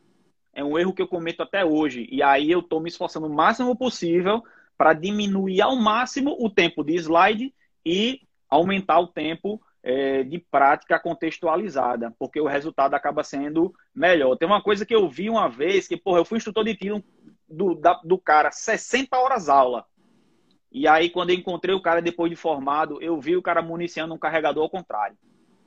Carregador de arma longa. E o contato dele com arma longa foi ínfimo. No, no, no... Mas, porra, 60 horas. De... E esse cara é um profissional excepcional. Tanto que ele fez outras qualificações depois. E, meu irmão, rendimento operacional mesmo fora da curva. O cara é foda. Só que o cara, depois de 60 horas aula de tiro, ele municiou um carregador ao contrário. E eu parei assim, eu digo, bicho, eu fui um instrutor desse cara, alguma coisa está muito errada. Eu estou fazendo alguma merda muito séria e eu preciso parar para rever aqui. E aí eu fico me incomodando com isso, porque não é culpa do cara, o cara virou um cara excepcional depois, então como é que pode? A culpa tem que ser minha, da instituição, de não sei, tem que ser. Tem que... E aí a gente vai revisar essas coisas. Então, essa discussão é muito importante por conta disso. Eu agradeço muito aí a disponibilidade de, de, de Neres é, para a gente conversar sobre isso, de quem está acompanhando a live, isso é muito importante. É, vai ficar salva essa live, eu vou transformar ela em podcast, vou colocar no Spotify, Google Podcast, não sei o que, um bocado de canto aí. A gente vai fazer outras postagens relacionando com esse conteúdo. Mas assim, meu irmão, vai dar para a galera ver isso, ou ver depois no, no, no, Instagram, ou ouvir enquanto lava os pratos, passeia com o cachorro, corre na praia, faz qualquer coisa. Mas a gente tem que pensar sobre Rapaz, isso. Mas eu pensei que o assunto a gente ia conseguir abordar em 30 minutos. Pensei, não, pô. Vai começar às 19. Tá. 19h40 aí tá livre. Agora que eu tô me dando conta aqui que na verdade são 20 e 30. Calaça, e eu, eu nem sei se a gente seguiu é, aquele planejamento inicial o roteiro, que a gente né? fez. Não deu para seguir, né? Foi, mas foi show de bola. Eu, eu, eu é, acredito. É, não, eu acho que a gente contemplou praticamente tudo aí. eu acredito que a temática é, ela é uma temática boa, é uma temática que gera um pouco de polêmica. Isso é bom também, né? Na verdade, se você pensar que o que, é, o que você fala, aquilo que você acredita, ele, ele, é, ele é positivado, ele é postulado, na verdade, a gente já está com uma limitação, um viés cognitivo bem limitador, né? E é justamente nessas diferenças aí que a gente pode agregar informação, conhecimento, reflexão, a gente pode evoluir, né? Eu agradeço demais a, essa, essa franquia aqui da gente estar tá discutindo, da gente estar tá conversando sobre isso é algo que eu venho, eu venho militando na parte de instrução de uma forma mais intensa desde 2018 e desde, e desde lá, de lá para cá eu só venho procurando, eu só venho procurado ferramentas para tornar a minha experiência como facilitador melhor. Né? Eu acho que todo todo sonho de todo instrutor é ver, é ver, é ver, é ver aquilo que tu passa dando resultado. E dando resultado como? Resultado na experiência prática. E aí, quando você vê eu... que nem tudo que você sonha em passar e gera aquela mudança de comportamento sonhada, você fica com aquela frustração do, do professor do colegial que dá a tua melhor aula, a tua melhor versão, e daqui a 10 anos ele vê o teu aluno ali fazendo alguma coisa que ele acredita que o potencial dele seria muito maior. Ele, porra. Muito maior, é isso, caralho, exatamente isso. Eu, eu fico muito, muito triste, né? Tá fazendo aqui.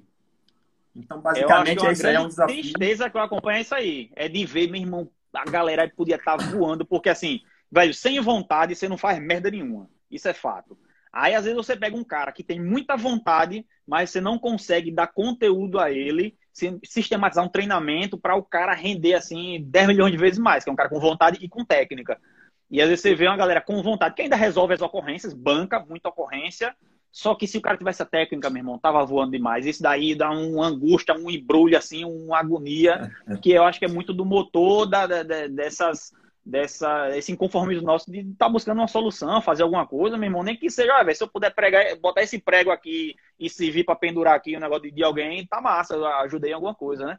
Então, eu acho, eu admiro muito você justamente por causa disso, que eu vejo você transformando esses conteúdos teóricos em projetos reais, seja no curso privado, seja na formação de equipe dentro da unidade, seja na reciclagem dos policiais, eu vejo você transformando em muita coisa prática, sem muito transforma e consegue fazer a reflexão também né, super, super teórica, que é importante, né? Porque uma coisa até que, é, apesar de eu parecer é, muita gente, olha, pô, o cara é bem teórico, tarará, o cientista, né? Os cara, o, o, Barros fala muito isso daí, né? Só que eu sou revoltado com o cara que fica. É, ai, a ciência, a ciência, a ciência, e não aplica nada na prática. E é justamente muita gente que critica a polícia, porque o cara vai, vem com a, a, a, teoria do além, do direito, do não sei o que lá, do Theodor Hayek, da punição, de, da, da, da, sociologia, da filosofia, mas o cara nunca foi com ocorrência, não sabe o, o, que tem ali de diferente, e se ele se encara qualquer aspecto desse da realidade que a gente encara, o cara trava, não faz mais nada, e ele desiste da vida, ele fica depressivo, e ele, ele não quer mais aquilo mais nunca. É aquela cena lá do, do cara no Rio, do cara do choque, né, vendo por cima do muro apontando a arma e o jornalista todo espremidinho, encolhidinho no canto dele. Aquilo é a realidade.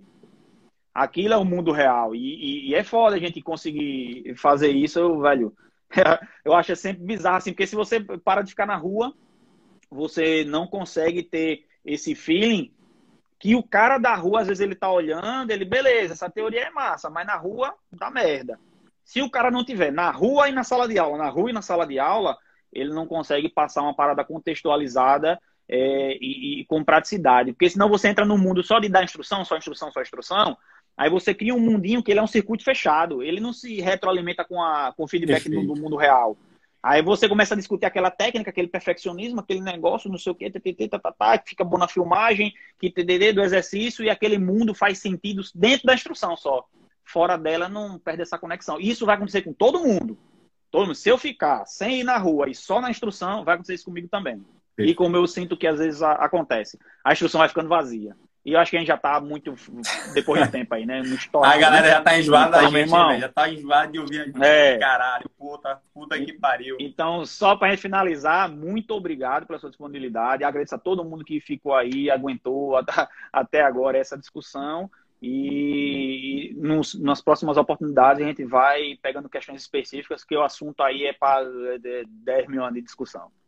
Show de bola. Meu irmão, de igual forma, é agradecer. Agradecer a presença aí da galera conhecida aí, Vinícius, o Léo, a Isa, o vereador Guzmão aí lá de Minas. Pô, tem uma galera boa aí de fora também, viu, Calaça? De todo, de todo, de, de todo local. Apareceu Pô, tem gente tudo quanto é canto aí, meu. O, Gládios público aí, qualificado. Pô, a galera toda aí que teve paciência até agora e ouviu o tema, eu acredito que se teve paciência até agora é porque é algo, é algo que é importante para você, é algo que significa alguma coisa em sua vida. Então, espero que a gente possa fomentar novas discussões aí sobre o assunto. Valeu, meu irmão. Com certeza. Perguntar de bibliografia, bibliografia do tema aí, vamos colocar, eu vou colocar nos stories algumas, algumas dicas e você coloca também o que se achou pertinente o que a gente comentou mesmo durante a live, para a galera dar uma olhada aí. Vamos deixar salvo agora mesmo e depois vamos transformar para podcast. Valeu. Beleza, galera? Show de bola. Muito obrigado Valeu, a todos galera. aí. Honra, meu irmão. É Valeu, até mais. Que bom.